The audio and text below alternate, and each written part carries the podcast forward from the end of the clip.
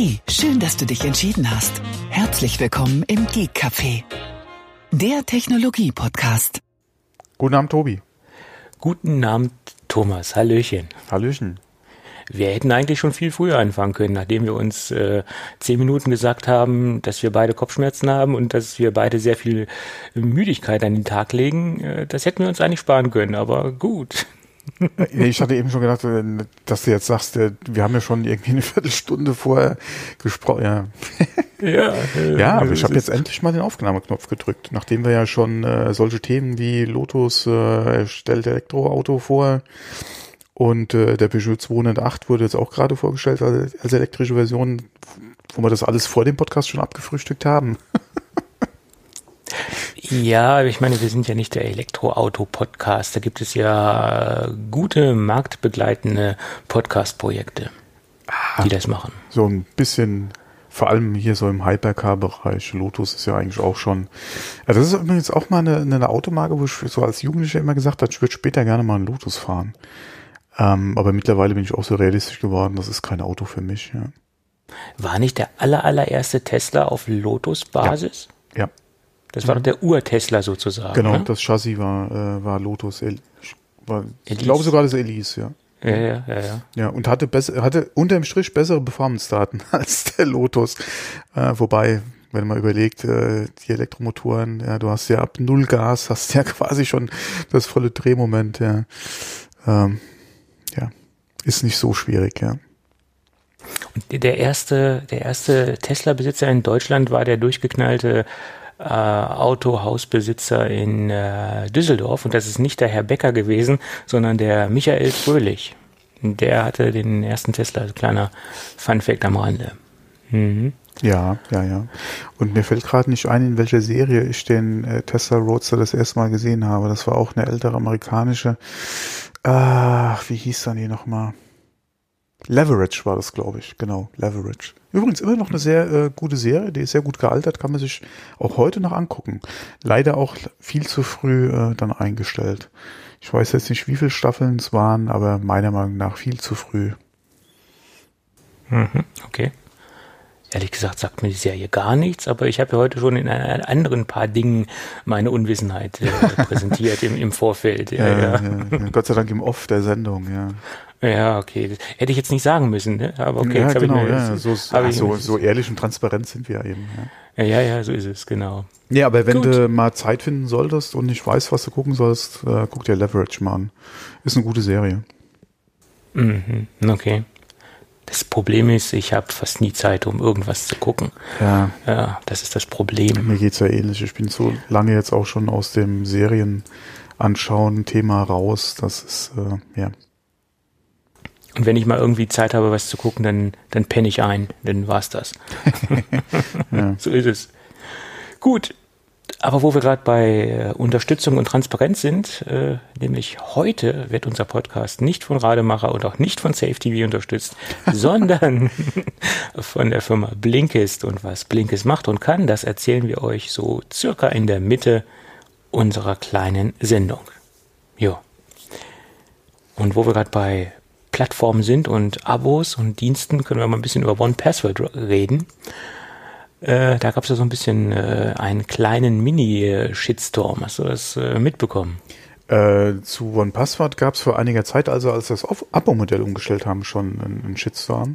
Oder einen, einen kleineren, ja. Äh, wir hatten, ob wir jetzt äh, darüber gesprochen hatten, weiß ich jetzt nicht mehr.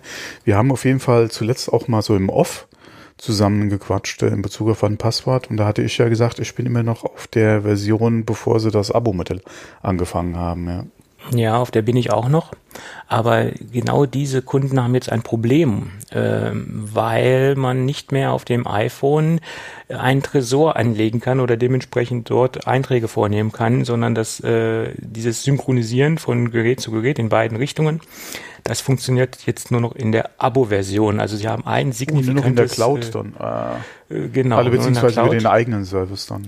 Äh, eigenen Service oder äh, iCloud oder Dropbox. Mhm. Ich glaube, das bieten die ja noch parallel an, diese drei Möglichkeiten. Und man wird also zu gezwungen, wenn man dieses Convenient-Feature haben möchte, dass man halt in dieses Abo-Modell ähm, wechseln muss, soll. Und äh, ja, das, das zeigt mir, dass, dass viele Hersteller und viele ähm, Softwarebuden äh, jetzt so ein bisschen den, den, die Daumenschrauben ansetzen, so nach dem Motto, wenn ihr das, den, die, das volle Feature-Set haben wollt, dann müsst ihr äh, die Abo-Version nehmen.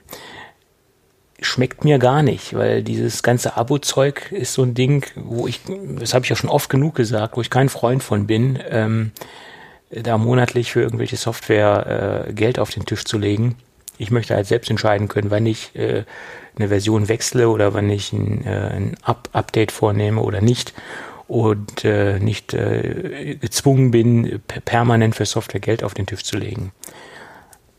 Ja, das Ja, über das Thema haben wir ja schon öfter gesprochen. Wobei ich glaube, zuletzt hat auch Twitterific gerade wieder ihr Geschäftsmodell umgestellt. Das ist jetzt, glaube ich, auch mittlerweile abo-pflichtig, wenn du halt Werbung ausschalten willst ja, auf iOS. Ähm, ja, es ist halt ein Trend, äh, der sich da ja nicht nur abzeichnet, sondern jetzt ganz, äh, ganz aktuell äh, halt ist, dass viele Entwickler ähm, halt dahin gehen, ähm, klar, für einen ständigen äh, äh, Geldstrom zu sorgen, ähm, ist natürlich im Interesse der, der Entwickler, ja. Es ist halt immer die Frage, welchen Nutzen bietest du mit dem Modell deinen, deinen Kunden, ja. Macht das äh, für den Kunden auch Sinn? Ähm, wir hatten ja da auch schon in Bezug auf andere Dienste wie äh, Spotify, Apple Music, iCloud, Dropbox, äh, auch Adobe gesprochen, ja, mit den ganzen Abo-Modellen, äh, auch äh, was dann äh, ähm, Netflix, äh, Prime etc. betrifft, äh, dass sich das natürlich äh, summiert. Ja.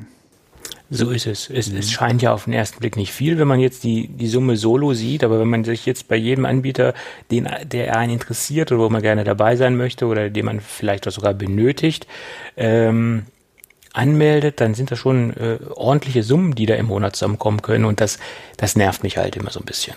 Ähm, es ist halt schade, vor allem für uns, der halt noch gewohnt ist, er kauft sich eine Software und kann dann damit arbeiten, bis halt der nächste äh, kostenpflichtige, äh, kostenpflichtige Release beziehungsweise Update kommt.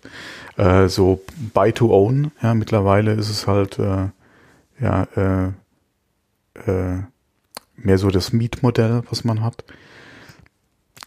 Ja, kann ich verstehen, dass es Bauchschmerzen macht. Mir macht es teilweise, oder ich frage mich bei manchem Entwickler, äh, wie er auf die äh, hervorragende Idee kam, ja, äh, jetzt äh, ein, ein Abo-Modell zu machen, was meiner Meinung nach für seine Software nicht unbedingt Sinn macht. Ja.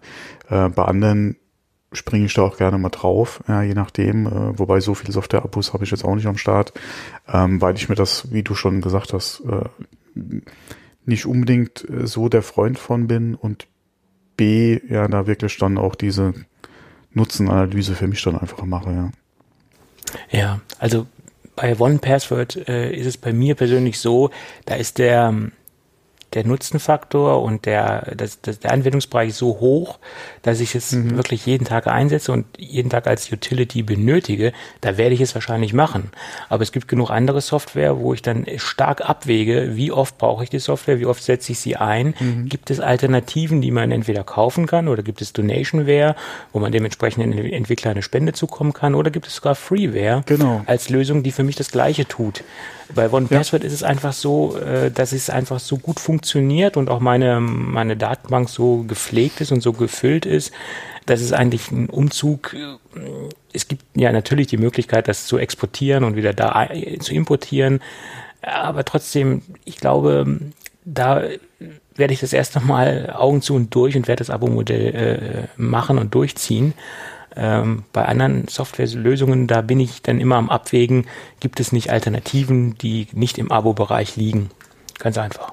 Ja, und äh, da fällt mir gerade auch was ein, weil wir hatten eben vor der Aufnahme mal gucken, wie, wie lange die Folge wird. Ähm, mir fällt gerade was ein, äh, und zwar äh, gerade mit äh, Abo beziehungsweise äh, Zahlen für Software etc. Ähm, ich habe im Urlaub für einen für eine Sache, beziehungsweise für einen Tag oder für eine Tour, die wir gewandert sind, habe ich einen GPS-Tracker gebraucht, weil äh, ich eine Tour hatte, die äh, für die ich einen GPX-File hatte.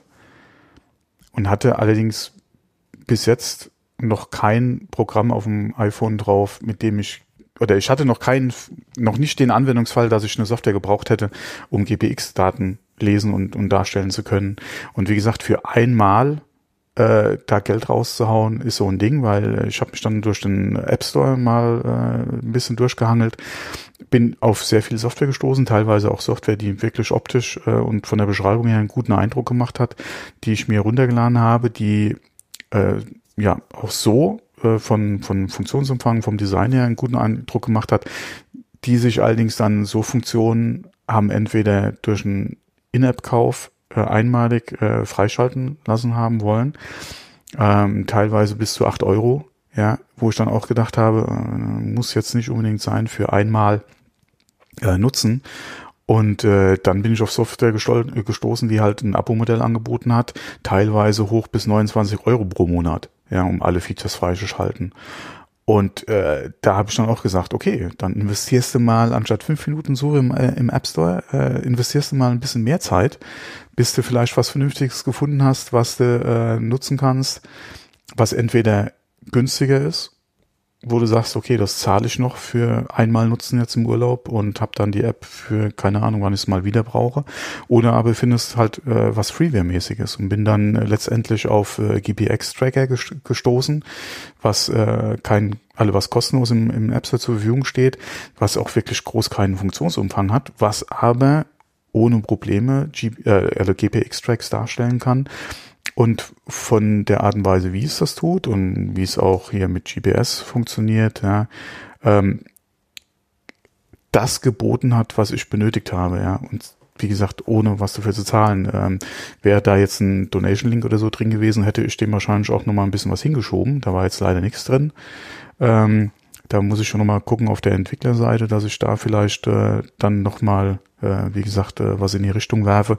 Aber hier Freunde, wie gesagt, manch Entwickler äh, für, okay, man darf jetzt die Funktionen auch nicht so klein reden, aber 8 Euro oder 29 im Euro, äh, im, äh, 29 Euro äh, als Abo im Monat, ja.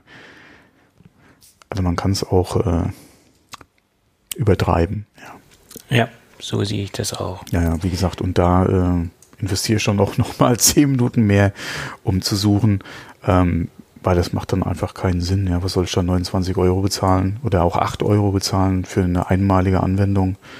Ähm, dann hätte ich gesagt, okay, dann verzichte eben auf, äh, auf die GPX-Datei und äh, mach's irgendwie anders, ja. Hm, ganz klar. Ja. Und der nächste Dienst oder die nächste Software-Schmiede, die dementsprechend die Nutzer zu einem Abo-Modell bewegen möchte, ist äh, die Schmiede um Airmail, rund um Airmail. Die möchten nämlich, wenn man die Push-Nachrichten, also die, die Pushs bekommt, auf dem Smartphone, auf dem iPad, wo auch immer, dass man das auch nur noch in der äh, in dem Abo-Modell hat. Das heißt, dieses Feature, was ja für viele sehr wichtig ist und äh, für mich wäre das auch ein wichtiges Feature, äh, dieses Feature ist nur noch dann in der Abo-Version ähm, abzubilden oder wird nur noch in Abo-Version abgebildet. Das ist genauso ein Ding. Ich meine, gut, wir reden hier von drei Euro im Monat, aber es läppert sich, wie wir eben schon sagten, da drei Euro, da drei Euro, habe ich zehnmal drei Euro, bin ich auch schon bei 30 im Monat. Ähm, ja, also man sieht eindeutig Trends äh, bei diesen Firmen, äh, die Daumenschrauben anzusetzen. Ja. ja, aber hast du nicht bei Twitter so eine Lösung gefunden für die Benachrichtigungen äh, mit dem Installieren der, der offiziellen oder der, der, der offiziellen Twitter-App und nutzt aber eine andere und kriegst dann die Push-Benachrichtigung über äh, Twitter. Ja, Airmail äh, ist ja nicht Twitter, Airmail ist ja ein E-Mail-Client. Ja klar, aber du könntest ja auch über die Standard-E-Mail-App dir Benachrichtigungen einrichten und dann trotzdem Airmail nutzen. Äh, ja, das kann man Das wäre auch, auch immer so ein Workaround. Das ist mir halt eben nur eingefallen. Das wäre ähm, auch ein Workaround, ja. Ja, nur ähm, klar, die Airmail ist natürlich auch am, am Geschäftsmodell prüfen, wie kann ich halt Geld verdienen, ja. Weil äh, so ein Unterhalt von der Software kostet natürlich auch Geld. Ja, ähm, ich will da auch meinen Beispielen, die ich genannt habe, ihren Mehrwert oder ihren Nutzen oder die Kostenrelation da nicht in Frage stellen, nur für meinen Anwendungsfall. Und das war das, was ich auch vorhin in Bezug auf von Passport gemeint habe oder generell bei Entwicklern, die halt auf Abo-Modell umstellen. Es ist halt die Frage, welchen Nutzen ziehe ich halt aus den Abogebühren.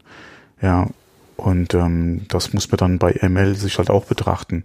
Ähm, ich habe ja Airmail auch mal eine Zeit lang genutzt, ja, und äh, bis ich dann halt auf dieses, äh, da hatten wir auch vor einiger Zeit schon mal drüber gesprochen, bis ich dann halt für mich entschieden habe, ich versuche so viel wie möglich mit Bordmitteln zu machen, mit dem, was einfach mitkommt. Und wenn das von Leistungsumfang mir ausreicht, warum sollte ich dann nochmal Third Party ähm, installieren? Klar, wenn ich ja. eine spezielle Funktion oder so brauche, klar, ja, wenn ich auch äh, oder wenn Funktionen halt von von vom OS oder von iOS nicht äh, angeboten werden, komme ich nicht drum rum, dann bin ich auch durchaus bereit für Software zu zahlen, ob es dann ein Abo sein muss, da sind wir auch wieder oder haben wir den Kreis auch wieder geschlossen, ist die andere Frage, aber ich bezahle ja dann auch gerne für Software. Ähm, aber wie gesagt, wenn also das war halt mein mein Ding, wenn es halt schon da ist und das mir ausreicht und ich nicht irgendwelche fancy Zusatzfunktionen brauche, dann versuche ich da irgendwie auf Third-Party-Apps auch zu verzichten, ja. Ja, das sehe ich genauso. Ja, so ist es. Ja, aber Gut. E-Mail an sich nicht, nicht verkehrt. Auch die iOS-App. Ähm, ist ein schöner Mail-Client, ja, keine Frage, klar. Ja, bietet auch vernünftige auch Funktionen, aber äh, ja, ob man dafür dann auch gerade wie ich, ja, der dann privat äh, neben äh, seiner äh, Apple Mail halt viel Gmail nutzt, ja, und ich den Gmail Client eigentlich sehr vernünftig finde für iOS, ja, muss ich auch sagen von Google.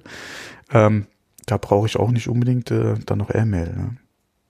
Ja, so ist es. Sehe ich ähnlich, sehe ich ähnlich. Ja. Gut, machen wir jetzt mal einen ganz harten Cut von Airmail zu HomeKit. Da gibt's ein neues, interessantes äh, Zubehör, was im August ähm, vorbestellt werden kann, nämlich von der Firma Eve. Ähm, die haben einen Extender, einen Range Extender äh, vorgestellt, nennt sich Eve Extend ähm, ist ein kleines, äh, kleiner, flacher ähm, Puck, äh, der über USB äh, mit Strom versorgt wird. Äh, USB-netzteilig ist nicht im Lieferumfang enthalten. Das konnte man der Vorstellung entnehmen.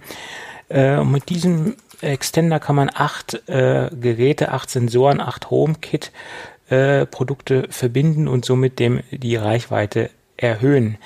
Ähm, Kleiner Hintergrund dazu, man hat ja im, im HomeKit-Bereich entweder das Apple TV oder das äh, iPad als Home äh, Hub, als HomeKit Hub. Und wenn man etwas weiter von den ähm, Geräten entfernt ist, äh, dann kann es schon zu Verbindungsabbrüchen kommen. Und der Extender soll halt dafür sorgen, dass das nicht mehr passiert. Und äh, man kann, wie gesagt, acht HomeKit-Produkte dort anmelden und äh, dementsprechend die Reichweite verlängern, erweitern kleiner Wermutstropfen bei der ganzen Geschichte ist, äh, das Zeug oder der Extender funktioniert nur mit Eve-Produkte, äh, Produkten und ist somit äh, auf das äh, Ökosystem von ähm, Eve äh, eingeschränkt. Aber wer sich dort komplett befindet in dem Bereich und wer seine ganzen Produkte mit Eve äh, oder sein HomeKit-Szenario mit Eve abgebildet hat oder zumindest die Produkte, die außerhalb der Reichweite sind, der ist mit dem Produkt sicherlich gut bedient. Ja. Hm. Und der Preis ist auch mit 50 Euro relativ human, ähm, hatte ich erst mit mehr gerechnet. Ja. Ja, ja. ja. Ähm, da fällt mir gerade ein, äh, ich wollte da ja auch nur nachfragen, ich war am Wochenende bei jemandem zum Grillen eingeladen und der hatte auch äh, Rauchmelder, die äh, integriert waren in äh, sein sag mal, in sein äh, HomeKit. Äh, nicht jetzt HomeKit, das war, glaube ich, auch eine andere Lösung, die die hatten. Aber da wollte ich nochmal nachfragen, das eben fällt mir so ein, ja, ich wollte mit ihm nochmal in Ruhe sprechen, bevor wir gehen, aber ich hab's, äh, muss ich bei nächster Gelegenheit mal machen. Weil äh, ich sah die nur an der Decke, ja, äh, so kleine rechteckig, äh, rechteckige äh, Rauchmelder abgerundet in so einem auch einem hellen Ton. Ähm, da wollte ich nämlich mal fragen, welche das sind, ja, weil er hatte noch gesagt, ja, äh, äh, was halt alles äh, er da im, im Heimnetz alles drin hat. Ja, und ähm, ja, muss ich mir mal aufschreiben. Das, ja, das also von Eve gibt es auch. Ein. Von Eve gibt es auch äh, Rauchmelder, die auch genau, die sind auf jeden. Fall nicht gewesen, ja. Aber die sind natürlich auch relativ preisintensiv, weil da mhm. liegt so ein Ding, glaube ich, bei 129 Euro. Ja. Und mit so einem Rauchmelder ist man ja eigentlich auch nicht äh, unbedingt äh, ausreichend ausgestattet. Kommt natürlich auf die Größe der Wohnung an, etc. Aber äh, das ist ein, ich glaube, man braucht schon ein paar mehr als nur einen oder zumindest zwei davon. Äh, ja. wie, wie, war das? Ich bin gerade mal am überlegen, wie die Bestimmungen bei uns hier sind. Ich glaube, einen im Flur, einen in der Küche. Waren es nicht drei, die man mindestens braucht? Zwei oder drei? Ich weiß es nicht. Ich habe da ein paar mehr verteilt, äh, keine Ahnung, ja, aber ich weiß nicht, wie da die Bestimmungen sind. Ich habe einen halt im Treppenhaus zentral sitzen. Mhm äh, weil wenn halt was aus dem Keller hochkommen sollte von der Heizung, dann wird das vermutlicherweise dann auch im Treppenhaus hochziehen. Und es sitzt relativ zentral im Treppenhaus, also in, der Mitte des, des Treppenhauses und äh, die restlichen natürlich äh, üblicherweise so verteilt, dass äh, an hm. den. Ah nee, ich glaube, Schlafzimmer gehört noch einer hin. Im Schlafzimmer ist auch noch einer und in mhm. der Küche bei mir, ja. Wo, wobei Küche natürlich auch mal, wenn man intensiv irgendwas anbrät. Nee, äh, stimmt, nee, Küche nicht, das war das Schlafzimmer. Schlafzimmer, Flur, noch was? Ah, kann auch sein, dass das die zwei waren. Also Küche ist, ist, ist immer sehr kritisch, da muss man halt aufpassen. Ja, Weil, wir, haben, naja. wir haben bei uns im Haus auch mehrere installiert. Ja, da muss ich auch jetzt mal wieder aufpassen mit den Batterien. Die sind ja auch schon, seit wir eingezogen sind. Aber ich glaube, zehn Jahre sollten die durchhalten. Ne? Kommt immer auf den Rauchmelder an, äh, aber es gibt jetzt zum Beispiel bei, wenn du jetzt zum Beispiel einen Rademacher äh, Rauchmelder hast, da gibt es ja auch die Möglichkeit, das über die App bequem abzulesen, wie die, mhm. wie der Batteriestatus ist. Und äh, da hat man natürlich dann auch diese, diese Features äh, und die Selbsttestmöglichkeit. Dieser Rademacher testet sich ja zum Beispiel mehrmals am Tag selbst. Äh, im Silent Mode natürlich, ob er überhaupt noch, funktionsfähig, ja. ob er überhaupt noch funktionsfähig ist. Alles andere wäre auch nett, ja. Ja, da steht man dann senkrecht. Ja, so ist es. Sollte man sowieso senkrecht stehen, aber äh, senkrecht im Bett stehen, so heißt es ja. Nachts um drei Probealarm, jawohl. Gut. Ja, dann kommen wir zum MacBook Air 2019. Hast du das gelesen, was auf ich hab, ich, ich, Es klang eben fast so, hast du das gekauft? nee. ja, SSD habe ich gelesen, ja. Hm. Nach dem heutigen, äh, nach dem Bericht würde ich das jetzt auch nicht unbedingt, naja, Boah. empfehlen kann man, naja, da kann man das auch drüber Frage diskutieren. Im, Im Real World, ja, wie. Ja, ja, ja, ja. ja. Äh, jedenfalls gab es einen schönen Artikel auf äh, consomac.fr. Das ist die Ursprungsquelle. Äh, Mac Rumors hat das ja nochmal aufgegriffen, aber ich verlinke ja meistens gerne zu der zur ursprünglichen äh, Seite. Die haben jedenfalls das Ding ein bisschen auf Herz und Nieren getestet und haben natürlich auch die Performance der verbauten SSD getestet. Und, äh, oh Wunder, die Dinger sind langsamer als beim Vorgängermodell. Wir kommen auf 1,3 Gigabyte lesen und auf rund 1 Gigabyte schreiben. Das Vorgängermodell konnte so um die 2 Gigabyte lesen, sind wir so als äh, Vergleichswert.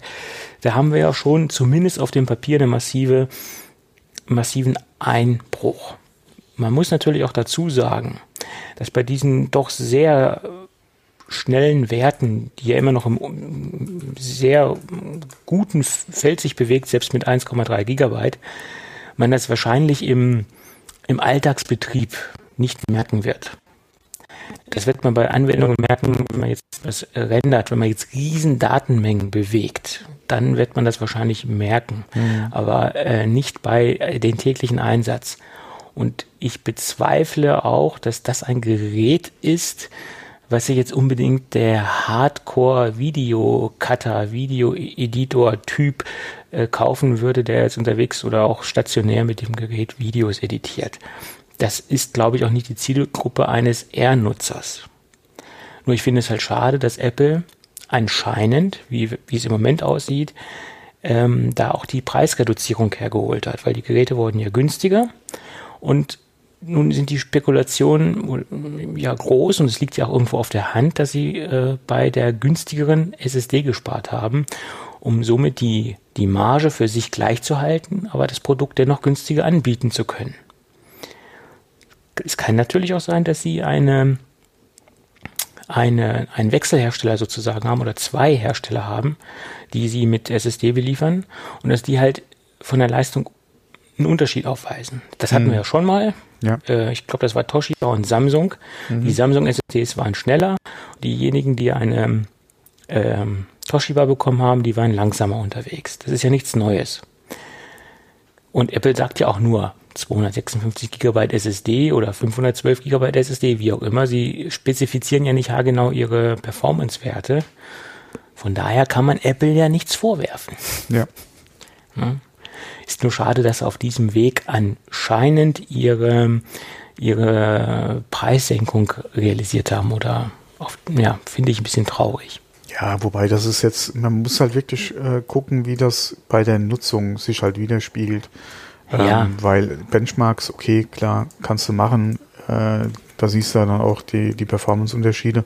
Aber interessant ist es doch wirklich, wenn beim täglichen oder wie, wie das äh, Gerät performt beim täglichen Nutzen oder bei deinen Anwendungsfällen. Und ich denke, dass die meisten Nutzer da groß keinen Unterschied feststellen werden. Jedenfalls nicht in dieser Kategorie von Laptop, MacBook, ja. äh, da mag das nicht der Fall sein. Mhm. Aber ich stelle mir jetzt nur mal vor, was ja hoffentlich nicht der Fall sein wird, ich kaufe mir so ein High-End äh, MacBook 15 Zoll Pro mit, mit, mit, mit voller Ausbaustufe und ähm, bin eine, eine gewisse Performance gewohnt und es gibt im nächsten Jahr ein, ein, ein Upgrade oder irgendwann später ein Upgrade. Ich date ab auf das neueste Gerät und die SSD ist langsamer. Derjenige, der sich so ein Gerät kauft, der ist natürlich auf das letzte Quäntchen, also Performance angewiesen oder davon kann man ausgehen, dass wenn einer sein Gerät so ausstattet, dass er das auch benötigt und der wird sich natürlich, würde sich natürlich ärgern. Und ich gehe auch mal nicht davon aus, dass Apple das in dieser Leistungsklasse machen würde. Mhm. Im MacBook Air-Bereich, denke ich, äh, hat Apple auch so, ähm, oder hat sie äh, rechtfertigt das Apple wahrscheinlich auch für sich so, dass das der normale Air-Anwender gar nicht merken wird. Ja. Aber im Pro-Bereich wäre das schon tragisch, nach meiner Meinung. Ja. Naja. Schade. Hätte trotzdem nicht sein müssen. Gut. Ja, das nächste, das äh, aktuelle MacBook Pro, also das, was sie jetzt auch geupdatet haben, ähm, was jetzt auch die Touchbar bekommen hat, das ist jetzt auch mit einer verlöteten SSD unterwegs. Beim Vorgängermodell konnte man, wenn man die äh, äh, kompatible Module bekommen hat, diese noch tauschen. Das war eines der letzten MacBooks, wo die SSD noch gesockelt war. Allerdings war das natürlich auch ein MacBook, das keinen T2-Chip drin hatte. Und jetzt hat es einen T2-Chip drin und das wird wahrscheinlich damit zusammenhängen, dass äh, da auch ein SSD-Tausch so auch keinen Sinn mehr macht. Deswegen, es gibt jetzt kein MacBook mehr aus der aktuellen Brauerei, äh, was eine gesockelte SSD hat. Alles jetzt verlötet. Hm, ja. So war's, so ist es. Ja, was es natürlich im, im Third-Party-Aftermarket Market nicht gerade leichter macht, ja. Mm, ja, das macht natürlich die Geschichte wie OWC etc., mhm. diese Hersteller von Aufrüstsets und Aufrüstkits, denen macht es mehr Bauchschmerzen, da jetzt was anbieten zu können.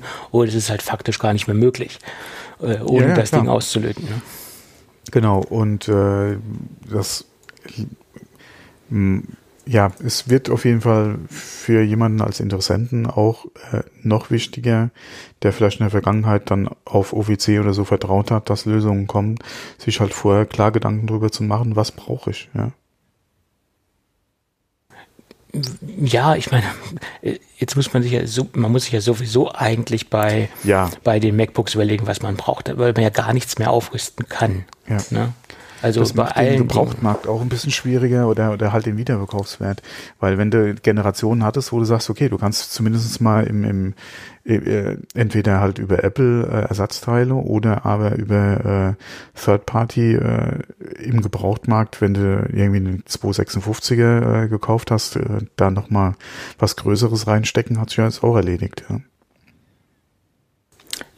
Dann hat sich das, äh, es gab ja noch MacBook Airs, da konnte man noch äh, mit, ähm, zumindest noch mit Adaptern, da gab es ja dann noch die äh, auf M2, es gab ja dann noch die Adapterserien oder äh, die MacBook Airs, wo man noch mit Adaptern arbeiten konnte, weil es ja nicht kein richtiger M2-Slot war, da brauchte man irgendwie noch so einen Zwischenstecker und da gab es ja wie gesagt Adapter, wo man dann klassische M2 SSDs reinstecken konnte. Das ist ja jetzt auch nicht mehr, es ist jetzt alles nur noch gelötet. Ja. Hm. Schade, schade, schade. Ja, dann lass uns doch zum nächsten Apple-Thema gehen. Ziehen wir das mal vor, passt besser, weil wir so gerade so bei Apple sind. Apple möchte sich im Bereich der Podcasts noch stärker engagieren. Das heißt nicht nur in dem Bereich der Verbreitung äh, und der, der Aufst des Aufstellens eines Podcast-Kataloges, wie es ja letztendlich iTunes ist, sondern sie möchten ähm, eigene Sachen finanzieren, mhm. unterstützen und auf den Markt werfen. Ja. Im Endeffekt, äh, wie Spotify das auch tut, mittlerweile. Kann man ja, so ja, sehen. Spotify, äh, da hatten wir, glaube ich, auch schon mal drüber gesprochen, hat ja eingekauft. Äh, ja. Im, im, in der Podcast-Landschaft äh, und hat sich da äh, Gimlet Media zum Beispiel ja gekauft und ähm, hat jetzt exklusiven Podcast Content äh, und hatte ja auch damals angekündigt, beziehungsweise als sie ja, ähm, die, die Käufe ja äh, äh, publik gemacht hat, hat sie auch angekündigt, dass sie da auf jeden Fall Apple angehen wollen, was äh, halt Podcast Publishing oder Podcast Plattform betrifft. Ähm, macht ja für Spotify durchaus auch Sinn, ja, um da halt äh, auch genauso wie im Bereich Hörbuch äh, für für den interessierten Hörer da einfach ein, ein, ein, ein rundes Angebot halt äh, zu machen. Ähm, Apple als der Pod oder als das Podcast-Verzeichnis äh, eigentlich schlechthin. Ähm, und es gibt ja genug äh, Podcast-Anbieter ja, und Produzenten, die sagen, wenn man bei iTunes nicht gelistet ist, ähm, ja, hat man bereits ja, verloren, ist jetzt über, vielleicht übertrieben mittlerweile, aber man muss halt bei iTunes einfach gelistet sein, äh, nach wie vor. Und ähm, ich denke, Apple spürt da auch so ein bisschen den Druck oder die Ambitionen, die Spotify, äh, Amazon, Google da einfach haben in dem Bereich. Und äh, wie im TV-Bereich auch, ähm, ja, müssen sie da einfach oder haben sie vielleicht jetzt äh, eingesehen, beziehungsweise die Idee gehabt, dass sie da eigenen Content äh, einfach auch brauchen, der exklusiv halt bei Apple äh, zu finden ist muss man mal abwarten, was da kommen wird, welche Namen da auch einfach genannt werden. Wenn man mal guckt, ähm, welche Hörerzahlen zum Beispiel so ein Howard Stern nach wie vor noch generiert, ähm, egal äh, auf welcher Plattform ihn, du ihn hörst, und da hast du ja nicht so viel Auswahl, ähm, ist das schon, äh, äh, schon gewaltig, wie, wie da halt einfach Namen ziehen können. Und da muss man auch mal gucken, ähm, wer da eventuell dann auftaucht, ob da äh, eventuell auch die Obamas äh, vielleicht nochmal gehandelt werden. Ja, das war ja auch gerüchteweise mal so, äh, so, ein, so ein Name, der genannt wurde. Ähm, oder andere, äh, ja auch gerade Talkgrößen vielleicht äh, aus dem amerikanischen Bereich. Muss man mal abwarten. Ja, aber das ist auf jeden Fall auch eine gute Sache, ähm, die je nachdem, was sie da haben und wie viel Geld sie da bereit sind, halt reinzupumpen. Generell äh, dem Podcast, denke ich mal, ähm, noch mal ein bisschen mehr Auftrieb einfach geben können. Inwieweit das uns Kleinen dann hilft, ist eine andere Frage.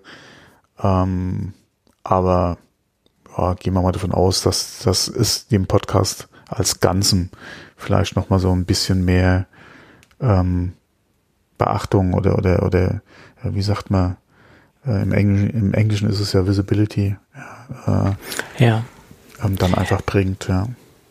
Ja, also im Moment ist es ja so, dass man ja auch an allen Ecken und Kanten merkt, dass jetzt jeder, der, ähm, der was zu sagen hat oder auch nichts zu sagen hat, versucht, einen Podcast auf die Beine zu stellen. Das will ich jetzt gar nicht mal in die Amateur, in den Amateurbereich ja, ähm, Willen, ja. hineininterpretieren, sondern diese ganzen Stars, äh, ja, was weiß ich, Barbara Schöneberger, Palina Roginski, wie sie alle heißen, die nehmen da jetzt Podcasts auf und, und äh, versuchen da ihren Content rauszupressen ähm, was früher äh, YouTube war, wo jeder äh, Star gesagt hat, ja, ich brauche einen YouTube-Kanal, das scheint sich jetzt mit den Podcast-Geschichten zu wiederholen.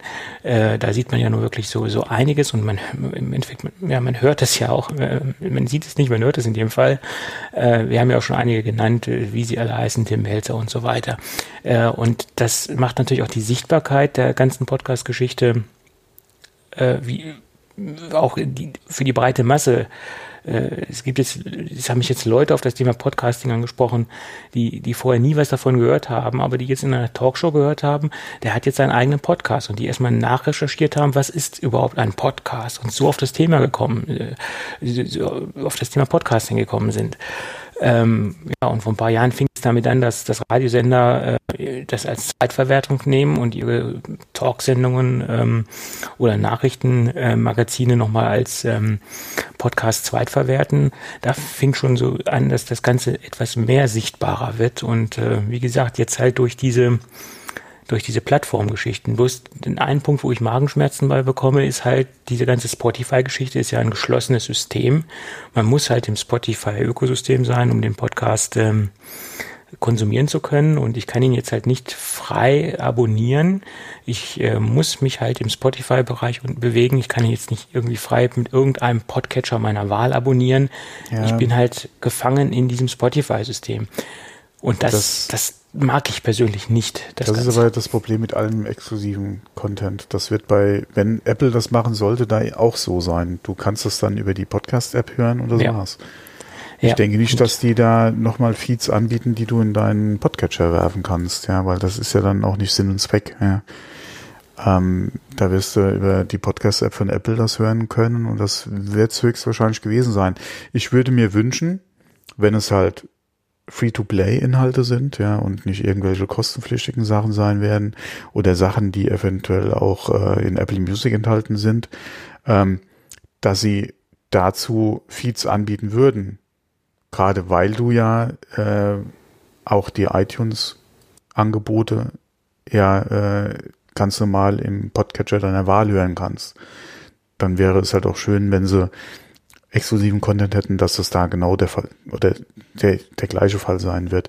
Aber wenn das halt ähm, darauf hinauslaufen wird, eventuell auch kostenpflichtiger Content zu sein, der dann äh, über Apple Music zum Beispiel äh, verfügbar gemacht wird, ähm, ja, dann wirst du auf jeden Fall Plattform oder, oder App gebunden dann sein. Ja. ja, und wie gesagt, deswegen bin ich da halt auch so ein bisschen ähm, mit diesen ganzen Plattformen und diesen ganzen Geschichten so ein bisschen, stehe ich dem sehr skeptisch gegenüber. Und ich verstehe natürlich auch, dass ähm, jetzt so Prominente äh, da auch finanziert werden wollen und dafür auch äh, einen gewissen Obolus haben wollen, wenn sie da Content produzieren. Und den bekommen sie halt bei Spotify. Und äh, äh, bei Spotify ist halt so, sie brauchen halt prominente Gesichter in ihrem Portfolio und die bezahlen natürlich auch dafür, dass da Podcasts dort exklusiv veröffentlicht werden, ganz klar.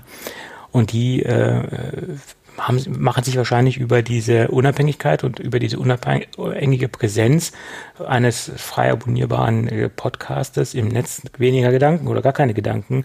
Die haben das Angebot von Spotify bekommen. Du bekommst so und so viel äh, pro Folge, pro Season oder wie man es auch nennen mag, pro Staffel und dann ist gut. Und äh, dann schließen die das ab, das Ganze, und, und machen es oder machen es halt nicht. Ja, das ist ja genauso, mhm. wenn, wenn Netflix oder Amazon äh, auf, auf Shoppingtour geht und Content für ihre Videoplattform kauft. Ja. Jetzt hast du das in genau. dem Bereich halt äh, Podcast, beziehungsweise auch äh, Apple, Amazon, äh, Google Music exklusiv äh, oder auch Zeitfenster exklusive in, äh, Angebote beziehungsweise Inhalte.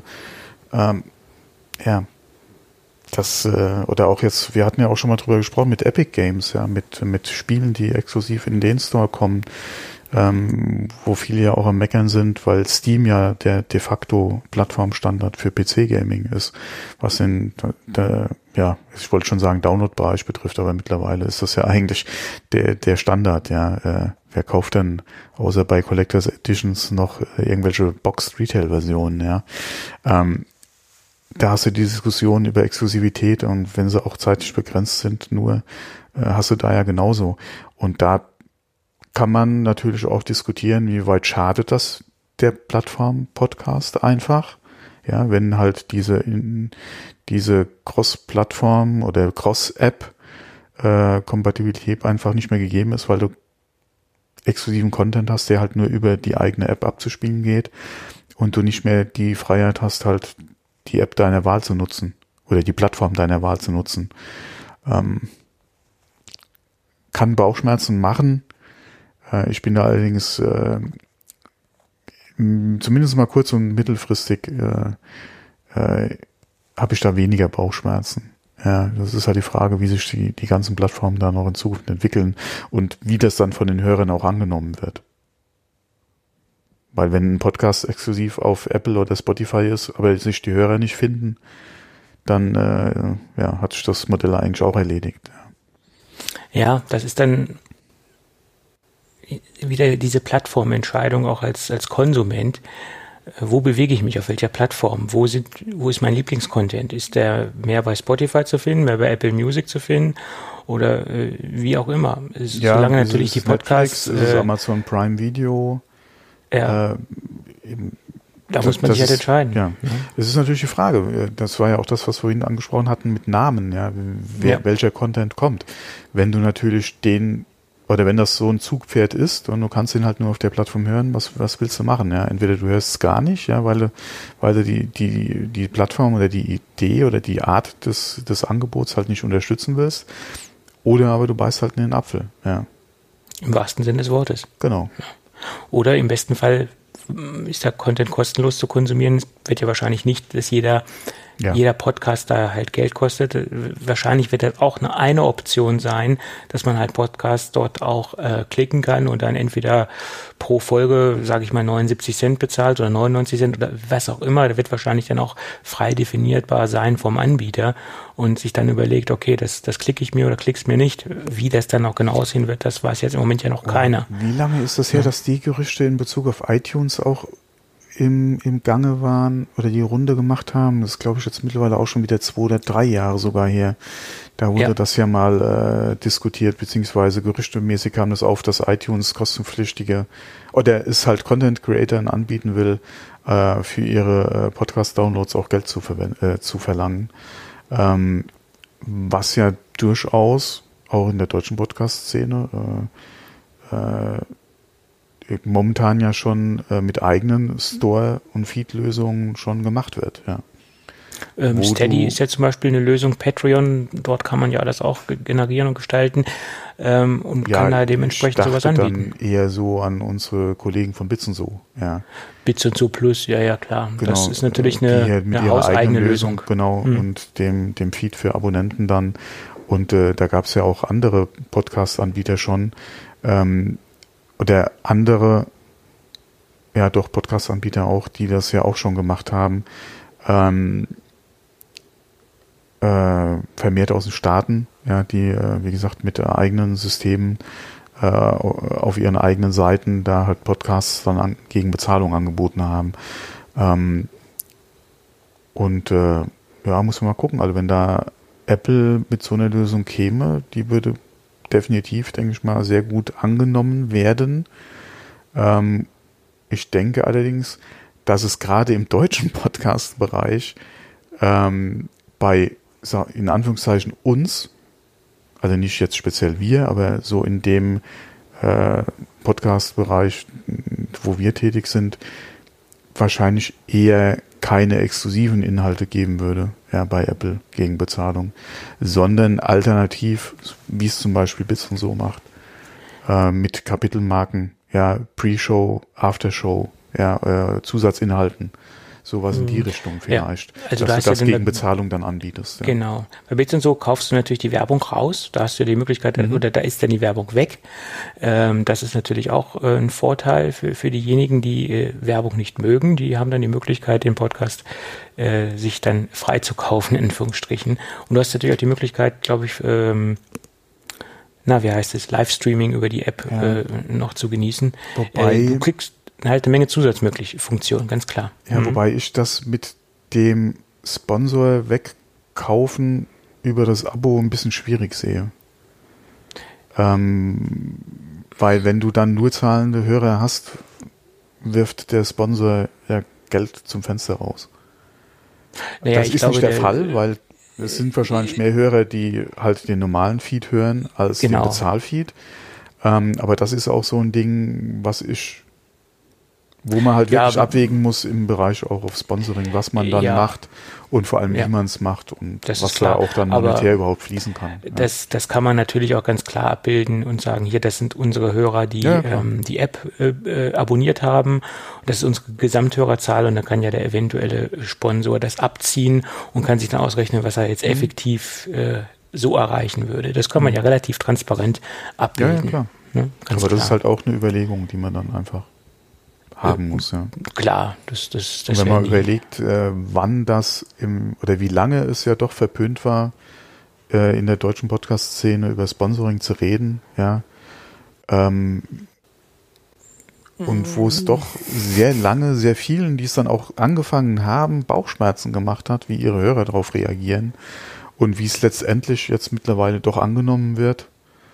Ähm, naja, das ist in gewissen Podcast-Bubbles, äh, speziell in gewissen Creator-Bubbles, immer noch so ein bisschen ja, verpönt. Klar. Immer noch, das ja, ist, klar. Das ist immer noch eine, äh, eine, heiße Nadel, die da, oder ja, mit einer heißen Nadel wird da gestrickt. Das teilweise. sind immer noch äh, digitale mhm. Grabenkämpfe, die, äh, die, die, da gefochten werden. Das, ja, ist, das ist ganz einfach so. Mhm. Aber mein Gott, aber wo wir gerade beim Thema Sponsoring sind, da passt das natürlich wie Faust aufs Auge. ja. Denn äh, lass uns mal über unseren heutigen äh, Sponsor sprechen oder Kooperationspartner, der unser kleines Freunde-Radio zum zweiten Mal unterstützt. Wir haben nämlich nochmal Blinkist an Bord. Äh, wir haben in der Vergangenheit schon ein bisschen über Blinkist mhm. gesprochen, äh, wo wir unsere Anwendungsfälle sehen oder was wir mit Blinkist so anstellen. Ich habe ja damals gesagt, ich nutze das täglich, höre mir mindestens einen Blink an und ich muss sagen, das habe ich auch äh, beibehalten und das zeugt ja eigentlich für die äh, ja, für die Akzeptanz, für die Qualität in, in meinem äh, digitalen täglichen Leben, dass das äh, auch wirklich äh, einen Platz gefunden hat bei mir und äh, ich da auch eine Bereicherung sehe. Und ähm, das äh, nur noch mal als Erklärung, weil einige Hörer auch gefragt haben, ob ich das immer noch mache. Ja, 15 Minuten am Tag, die kann man schon äh, für äh, Wissensaufnahme erübrigen, finde ich. Und ich habe mir äh, ja, erklären wir nochmal ganz kurz, was Blinkist überhaupt ist. Für diejenigen, die damals die Folge verpasst haben, kann ich mir eigentlich weniger vorstellen, aber äh, rödeln wir das nochmal ganz kurz auf.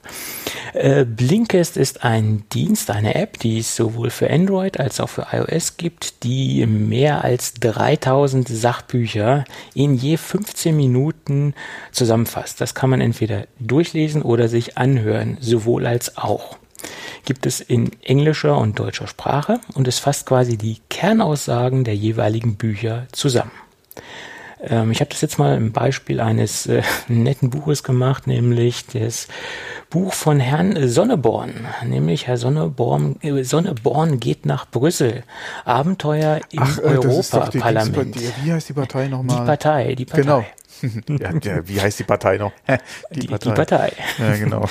und aufgrund dessen, das Buch wurde ja stark diskutiert ähm, und es, es, war auch in den Medien, das ist auch schon etwas länger her, um ehrlich zu sein, es gibt schon etwas länger das Buch und die Frage war, ob ich mir jetzt das Hörbuch klicke oder nicht und äh, habe ich es ganz einfach gemacht, habe erstmal geguckt, ob es das bei Blinkist gibt.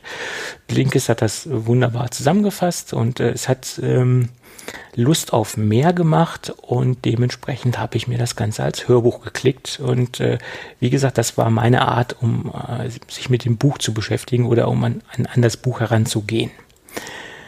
Das nun mal so äh, zur aktuellen Sache, äh, zur aktuellen Lage mit Blinkist.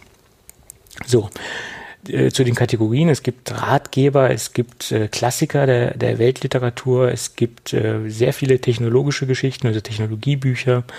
Und es gibt äh, natürlich auch Bücher aus der Wissenschaft etc. Und ich nutze es, wie gesagt, immer noch, um auch äh, mich mit Dingen zu beschäftigen, die äh, sonst so ein bisschen fernab meines äh, Tellerrandes sind. Ähm, somit kann man sich dann immer noch so ein bisschen sein, sein Wissenshorizont erweitern auf schnelle Art und Weise. Ja, äh, wie gesagt, deutsche, englische Titel. gibt es und es wird täglich erweitert. Nicht täglich, sondern monatlich. Täglich wahrscheinlich nicht. Es kommen da im Monat äh, so, äh, ja, circa 40 Bücher dazu oder 40 Titel dazu. Und äh, das zeigt natürlich auch, dass das stetig ausgebaut wird, das Ganze. Und ich habe mal reingeschaut. Das ist äh, auch der Fall. Da kommt eine Menge dazu. Äh, man bekommt dann auch immer noch so ein Newsletter, wo, wo dann halt seine Interessen dann auch nochmal so ein bisschen zusammengefasst äh, werden. Das heißt, äh, wenn man sich bei Blinkist anmeldet, hat man die Möglichkeit, seine Interessensgebiete anzugeben. Und aufgrund dieser Angaben stellt ein Blinkist äh, regelmäßig ähm, Newsletter, äh, Neuerscheinungen vor, was halt neu im Portfolio ist. Und man bekommt einen interessanten wöchentlichen ähm, Newsletter ähm, kann man aber auch, glaube ich, abbestellen, wenn man das nicht haben möchte. Aber ich empfehle das äh, äh, zu lassen, weil man da wirklich auf neue Dinge aufmerksam gemacht wird. Ähm, das macht nach meiner Meinung Sinn. So. So, dann äh, gibt es natürlich auch was für unsere Hörer. Es gibt nämlich äh, 25% äh, Rabatt auf das Jahresabo, auf das Blinkes Premium Jahresabo. Ähm, wir verlinken dazu eine Landingpage in den Shownotes und äh, ihr könnt natürlich äh, äh auf www.blinkest.de slash Gicafé gehen, um da den 25-prozentigen äh, Rabatt abzugreifen. Äh, ich buchstabiere nochmal Blinkist, B-L-I-N-K-I-S-T. Blinkist, weil viele schreiben das falsch. Ja. Also wie gesagt auf blinkist.de slash Gicafé. Dort gibt es den 25-prozentigen Rabatt auf das Jahresabo von Blinkist Premium. Jo. Jo, genau. Und äh, ja, von mir vielleicht auch noch zwei, drei Sätze dazu. Ich habe jetzt äh, für mich neue Kategorien im Blinkist entdeckt, die normalerweise jetzt nicht unbedingt so meine Hörgewohnheit oder meine, äh, äh, meine erste Wahl gewesen sind. Ähm, wir hatten ja in der Vergangenheit schon mal darüber gesprochen, dass sich bei mir beruflich da ein bisschen was tut.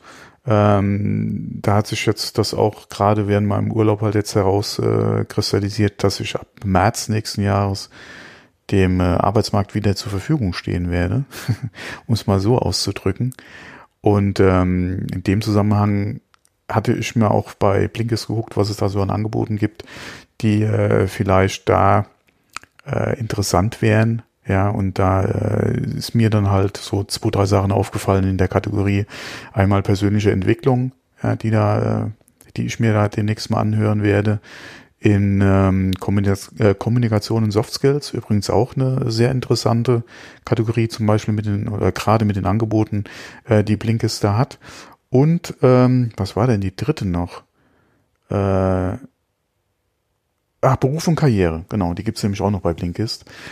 Und äh, da habe ich auch schon ein, zwei Sachen äh, auf meine äh, Titelliste gesetzt äh, zum Hören äh, die ich mir dann äh, ganz entspannt, äh, wenn ich mit den Hunden spazieren bin, alleine, ähm, oder halt meine Gassi-Runde gehe, ähm, dann äh, noch reinziehen werde. Und ähm, ja, da äh, hatten wir ja, als wir das erste Mal drüber gesprochen haben, äh, über so ein, zwei Titel gesprochen, beziehungsweise Kategorien. Und äh, wie gesagt, jetzt hat sich da bei mir das jetzt ergeben und äh, da kam das jetzt äh, so in den Radar rein. Ähm, von daher äh, Angebot würde ich dann doch als durchaus interessant äh, äh, bezeichnen, ja. ja. Ja, wunderbar. Ja, ich würde sagen, dann ha haben wir doch alle quasi unsere Vorteile aus Blinkist rausziehen können. Gut. Okay, dann machen wir auch äh, Schluss mit dem Werbeblock. Wir bedanken uns ganz recht herzlich bei Blinkist für die Unterstützung. Ja, dann können wir doch noch mal ein paar kleine Themen anschlagen. Ähm, Vodafone hat äh, ja ihre Interpretation der 5G-Tarife heute vorgestellt. Und sie gehen das ein wenig anders an, als es die Telekom gemacht hat, weil die Telekom hat ja eigene Tarife äh, extra für 5G äh, aufgerufen, aufgebaut. Und Vodafone macht es ganz einfach. Es gibt eine Option. Man kann halt 5 Euro auf den Tisch des Hauses legen und monatlich dann das auf seinen Tarif zubuchen als Option auf das Ganze. Und dort, wo man dann irgendwann mal irgendwie dann in die glückliche Situation kommt, 5G zu bekommen, mit 5G unterwegs sein. Es sei denn, man ist in den äh, Red XL Tarifen und in, in dem Vodafone Black Tarif, weil da ist das schon automatisch drin enthalten. Ja. Also 5G für 5 Euro. Ja, im Moment macht das wenig Sinn, glaube ich, bei der, bei der Ausbaustufe. Aber das wird natürlich zunehmend interessanter und äh, 5 Euro, okay, ist, ist eine tolle Sache, finde ich. Äh, ich äh, war überrascht, dass diese Option ähm, so günstig ist. Aber okay. Wo im Moment nichts da ist, kann man im Moment auch nicht viel bezahlen. Ja, ja. Ja. Und äh, der Handymarkt äh, ist ja im Moment auch nur dünn, dünn gesät. Äh, das Angebot hm. ist noch recht übersichtlich, ja, wobei da demnächst ja einiges kommen dürfte. Ähm, aber ja, bis der Ausbau irgendwann mal interessant wird. Das ist eher, denke ich mal, das Problem, ja. Nicht die Empfangstechnik, sondern die Sendemasten müssen ja erstmal her, ja. Das ist richtig. Also da sind wir wieder beim Ei und Henne. Wie war das Ei und Henne? Was war zuerst da? Also, muss die, muss die Empfangsstruktur erstmal da sein, also die Endgeräte oder muss der Sendemast da sein? Ich sehe das ganz eindeutig so. Der Sendemast muss erstmal da sein. Ja, es, es ja. müsste die Anwendung da sein, um die Nachfrage beim Kunden zu generieren und dann muss die Technik halt auch da sein, um die Nachfrage entsprechend äh, zu bedienen, äh, bedienen zu können. Ähm, bis jetzt sehe ich für mich keine Notwendigkeit für 5G. Äh, ich wäre froh, wenn LTE funktionieren würde, ja, äh, beziehungsweise äh, nicht nur der Empfang möglich wäre, sondern ich auch Dienste hätte, die LTE voraussetzen. Und was habe ja. ich da bis auf Mobilvideo? Ja. Im Prinzip nichts. Ja also ich sage mal, ein guter, sauberer LTE-Ausbau mit den äh, derzeitigen maximalen LTE-Spezifikationen, die es gibt, äh, würde vollkommen ausreichen. Also ich, ich bleibe ja immer noch für, bei meiner... Für unsere normalen Anwendungen. Für, genau. Alles, was ja immer, Industrie... Äh, ja, genau. Wie nennt ich es? Nee, 3.0, 2.0? Keine Ahnung. Ich habe mittlerweile ja. die, die, die, die Punktierung habe ich mittlerweile. Ich glaube, sind schon bei 4.0. Ich ja, weiß die Nummerierung genau, habe ich mittlerweile den Überblick verloren. Ja, jeder jeder äh, Manager kommt ja da irgendwie mit einer Zahl um die Ecke. Ja, also ich bleibe ja dabei, dass für den normalen Anwender, der normal unterwegs ist, 5G zum jetzigen Zeitpunkt noch gar keine Rolle spielt ja. und das auch noch ein paar Jahre dauern wird, bis wir mhm. überhaupt Otto, bis wir Otto-Normal-Konsumenten überhaupt äh, da den Use Case drin sehen oder den Vorteil daran überhaupt sehen, gegenüber einer vernünftigen LTE-Ausbaustufe, äh, oder einem vernünftigen LTE-Level. Und das sind Anwendungen für Industriebereiche. Und deswegen äh, verstehe ich auch nicht, dass viele möchte gern 5G-Netzexperten da auf Twitter so umher poltern, oh, 5G, 5G und warum kommt Apple nicht in die Pushen mit ihren Geräten? Weil ja, okay, das könnte natürlich nochmal so ein treibender Faktor für die Nachfrage einfach sein, weil ja. äh, ein iPhone, ja, was sich ja durchaus ähm, entsprechend verkaufen würde, ja, und wenn es da halt äh, Sicher. die Geräte gäbe, wäre zumindest mal die Technik im Markt draußen bei den Kunden, um denen auch 5G verkaufen zu können. Inwieweit das für den Einzelnen natürlich dann Sinn macht, ist die andere Frage. Aber da hätte es natürlich eine installierte Technik äh, draußen im Markt, äh, wo du sagen würdest, okay, wir haben so viele Millionen Geräte oder 5G fähige Geräte einfach im Markt drinne, ja, da sind potenzielle Kunden einfach vorhanden. Ähm, das kann ich, Samsung genauso, ja. Äh, das kann ich verstehen, dass da einige danach rufen. Nur bitte bietet erstmal äh, oder macht mir ein vernünftiges Angebot, ja. Und, äh, und gibt, zeigt mir einen Nutzen oder einen Dienst auf, der mich dann letztendlich, ja, und die Hardware ist ja die eine Sache. Ich muss ja dann auch den entsprechenden Vertrag abschließen. Und warum sollte ich einen 5G-Vertrag machen mit eventuell, auch wenn es nur 5 Euro mehr kosten sind im Monat, wenn es mir doch ein kleinerer, günstiger LTE-Vertrag genauso tut, ja, wo ich dann entsprechend weniger Durchsatz dann einfach aufs iPhone kriege, ja, auch wenn es 5G kann, ja. Es gibt ja, ja mittlerweile immer noch, äh, auch gerade im, im, im Prepaid-Bereich Anbieter, die noch gar kein LTE auf der Karte drauf haben. Ja. Die gibt es auch noch, ja. Wie gesagt, die Gerüchte nähern sich ja, dass Apple 2020 äh, 5G in ihre iPhones mhm. reinbauen möchte und das ist auch ein Zeitpunkt, der nach meiner Meinung vollkommen ausreicht und selbst 2020 ist es spielt es nach dem ist es fraglich immer ja. noch kein spielt mhm. es immer noch keine Geige für den Otto Normalanwender.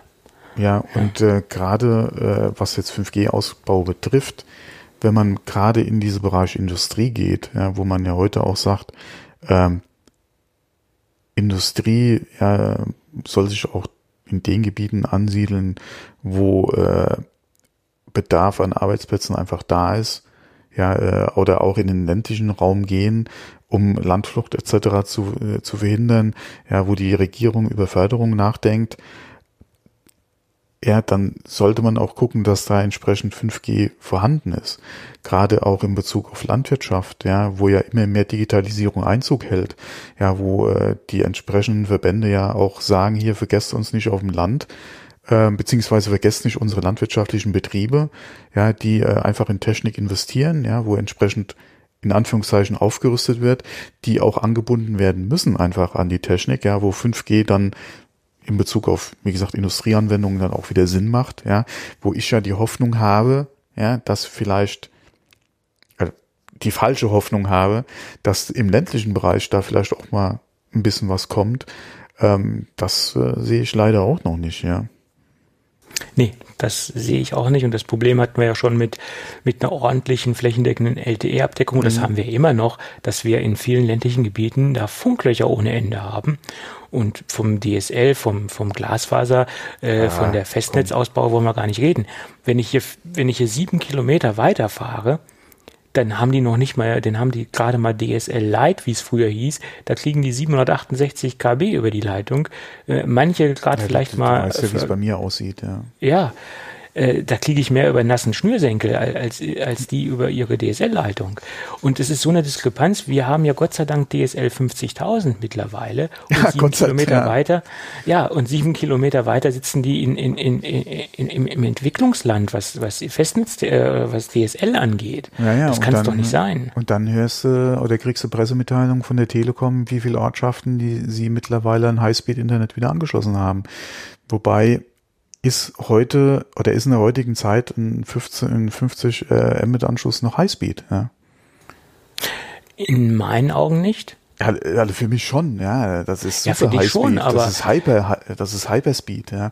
Äh, ja. Ähm, aber im Zuge Glasfaserausbau, Gigabit äh, ja, Fiber to the Home und so ein Kram und vor allem dann auch hier nicht nur ein Gigabit down, sondern äh, nicht sequenziell äh, äh, synchron. Synchron äh, in beide Richtungen, ja, ja was ja, ja auch bei Gigabit-Anschlüssen, was leider auch nicht der Standard ist. Ja, das muss man auch mal sagen.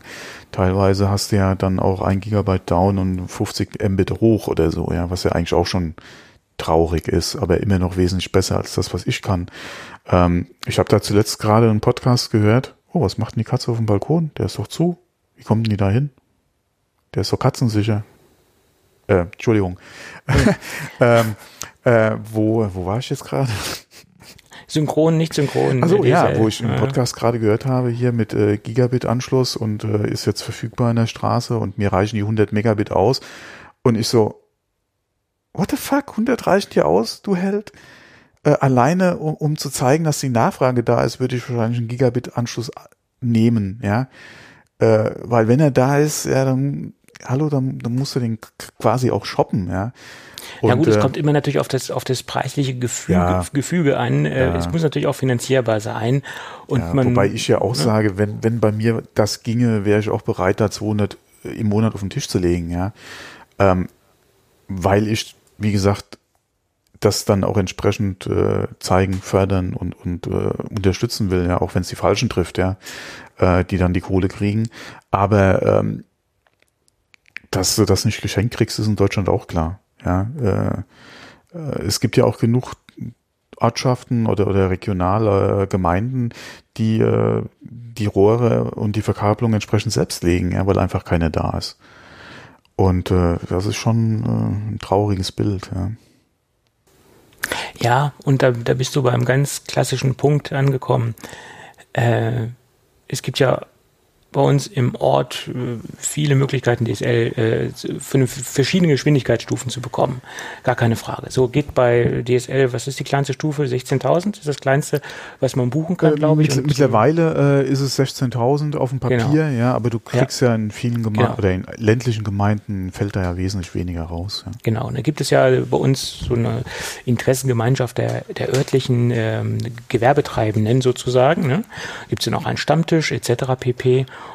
Und da tauscht man sich natürlich auch über die sogenannte Digitalisierung aus. Und da gibt es natürlich auch äh, Unternehmen, die fernab der IT unterwegs sind, also Elektriker, Tischler, die klassischen Handwerksberufe.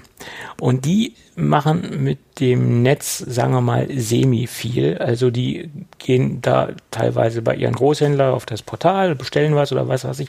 Also Dinge, die auch mit einer geringen Bandbreite zu realisieren sind. 16.000 wäre dann Beispiel. E-Mail etc. und so weiter, Kundenkontakt, Angebote verschicken, da musst du jetzt ja keine riesen Bandbreite haben. Die haben es aber nicht begriffen zu sagen, um wie gesagt auch das Bedürfnis zu, zu, nach außen zu signalisieren, wie du es eben auch gesagt hast. Ich nehme das Größte, was geht in meiner Straße. Ich nehme 50.000. Die sagen dann auch, für meine ja. Anwendungen ja, reicht 16.000. Die haben es nicht begriffen. Äh, verstehst du? Ja, und wenn ich mehr brauche, kann ich ja mehr wählen.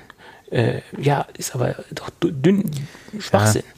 Ja, das, das Problem ist einfach, dass äh, die, äh, dass viele Anbieter dann, dann einfach oder die Aussage von vielen Anbietern kommt, der Bedarf ist nicht da oder die Nachfrage ist nicht da. Genau. Ja. Und klar, wenn du äh, jetzt zum Beispiel bei uns äh, das nicht anbietest, kann auch keine Nachfrage da sein. Ja, ich bin, glaube ich, auch der Einzige bei uns in der Straße, der regelmäßig äh, den Telekom-Kollegen auf die Nerven geht und fragt, wie es mit dem Ausbau aussieht. Ja, ja, ja. ja. Ähm, würden da mehr Leute nachfragen, würde wahrscheinlich dann auch jemand oder die Telekom auch mal sehen, dass der Bedarf einfach da ist. Ich habe ja auch schon mal hier in der Nachbarschaft nachgefragt und äh, klar wird da mal gejammert, aber dann wird auch wieder gesagt, mir reicht's ja. Pff, mein Gott, da kann ich mich auch gleich schlafen legen, ja, das bringt nichts, ja. Ja, das ist das Problem. Und äh,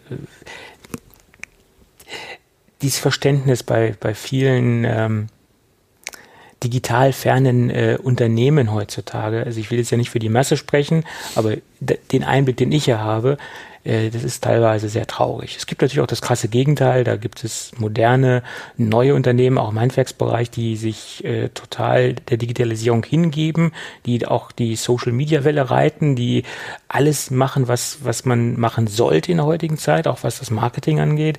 Aber dann gibt es auch die krassen Gegenbeispiele. Ja, das, das gibt es halt auch. Es ja. ist da noch viel haben Aufklärungsarbeit. So haben wir schon immer so gemacht, machen wir weiterhin so, klar. Ja. ja Aber okay. Für ein, für ein bisschen äh, im Internet surfen reichen halt auch deine 16, wenn du sie denn hast. Ja, für ein ich wäre wär froh, wenn es, ja, ich wäre froh, bei mir würde das gehen. Wie gesagt, ich wäre froh, bei mir würde Gigabit liegen. Also Fiber to the Home würde ich hier die Hände beim Kopf zusammenschlagen und ein Feuerwerk veranstalten. Ja, und ich bin kein Freund ja. von Feuerwerk, das muss ich auch mal sagen. Feinstaub. ja, äh, da, da würde ich hier auch mal äh, ein bisschen was abfackeln. Ja, da würde ich zu meinem mhm. Nachbarn gehen, würde dem seinen Keller leer machen. Der hat ja auch immer Vorräte fürs ganze Jahr da liegen. Ja, bei jedem Geburtstag in der Straße muss ja ein Feuerwerk gemacht werden. Äh, darf man das überhaupt? Nein. Mhm, okay. Oder sagen wir mal so, äh, nicht ohne weiteres. Ja. Also nicht mhm. so, wie er es macht, auf jeden Fall. Mhm.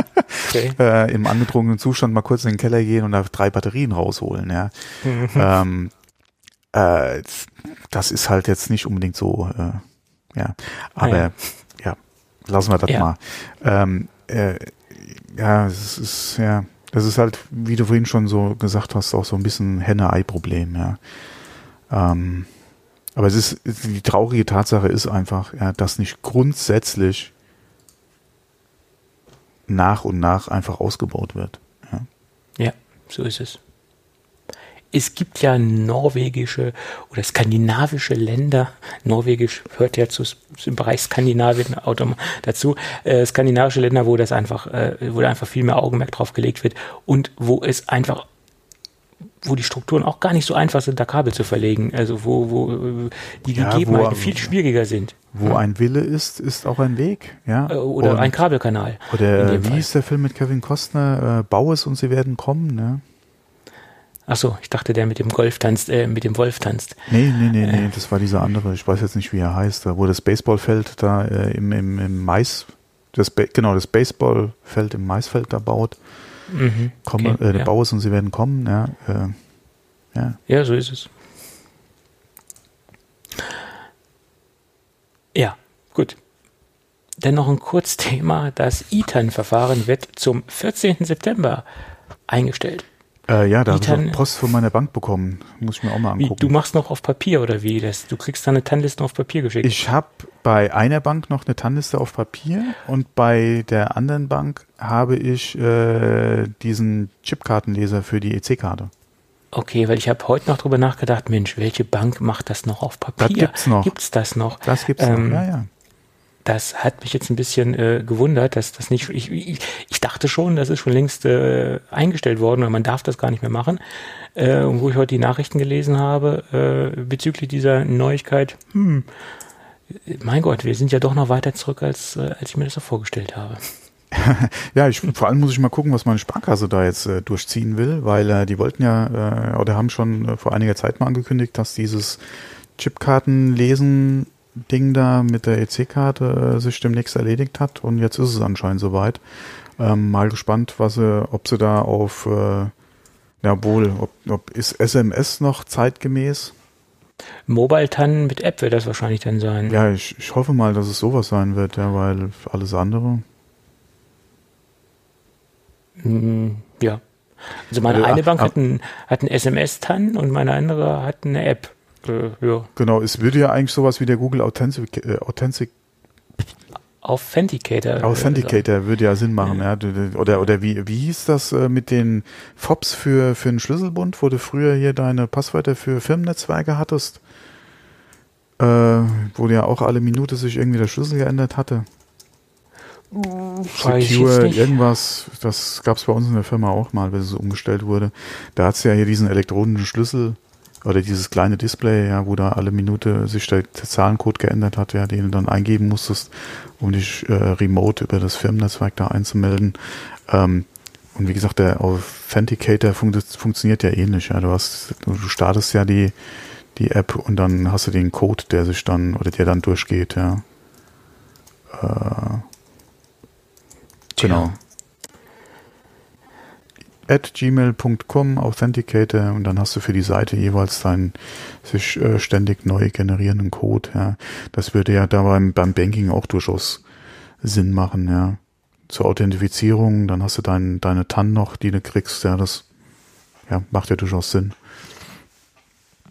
Ja, denke ich auch. Gut, dann würde ich noch sagen, kommen wir noch kurz zum Gadget-Tipp. Ein Thema lassen wir raus, denke ich mal. Das ist sowieso Schwachsinn. Ähm, aber zum Mini-Gadget kommen wir heute. Mhm. Ich möchte heute über ein Produkt aus Sch Schweden sprechen. Ich kann es nicht aussprechen, deswegen gleich schon mal äh, zu der zu dem Produkt. Jetzt habe ich mir das echt in den Shownotes kopiert und bin an der falschen Stelle von unseren Shownotes. Scroll, scroll, scroll, scroll. Ist denn weg? Nein, es ist nicht weg. Es ist gleich wieder da. Ah, das Seien Sie live dabei. Ja, ja. Tobi Lost in Google Doc. Ja. Fayuan, Fayuan, ich hoffe mal, das wird so ausgesprochen, ich, ich vermute es mal. Der Maybach unter den Kork-Untersetzern. Und äh, da muss ich gerade mal unterbrechen. Ich habe ja hier auch nur dieses Felix irgendwas da vorne dran gelesen. Äh, ja. Fai, was auch immer. Yuan, ja. Und habe dann weitergelesen, Korkun und konnte dieses Wort nicht lesen. Korkunter. Ist das? Korkuntersetzer. Äh, äh, du hast das nicht zusammenbekommen, ja. ja. Ja, deutsche Sprache, schwere Sprache, aber klar, wenn da vorne sich dieser Name da durchzieht, ja, ich wusste nichts mit dem anderen Wort anzufangen eben. Ja, ja ich habe ja immer so exotische Tipps und Gadget-Tipps und wahrscheinlich ist das auch wieder so ein Thema, weil es nur so ein typisches Tobi-Thema ist, sage ich jetzt mal. Welcher normale Mensch beschäftigt sich schon eingehend mit Kork-Untersetzern? Hm. Ich glaube, das machen die wenigsten. Hm. Deswegen wollte ich das auch noch so ein bisschen erklären, warum ich das getan habe. Also, ich bin ja jemand, der seinen Schreibtisch gerne schick gestaltet und auch Wert auf Details legt. Ist ja so ein Fetisch von mir, weil wenn man sich da sehr oft aufhält, dann möchte man das auch ganz mhm. schick gestaltet haben. So, Stichwort Homeoffice. So. Und man trinkt ja auch ein Käffchen oder einen Tee oder auch ein Kaltgetränk der Wahl am am Schreibtisch. Sollte man ja nicht, wenn was umkippt, steht alles unter Wasser. Aber wenn hier was umkippen sollte, dann steht höchstens die Maus oder die Tastatur unter Wasser. Alles andere steht erhöht. Das Display steht erhöht, der Mac steht etwas erhöht. Also wenn was laufen sollte, läuft es unten drunter durch.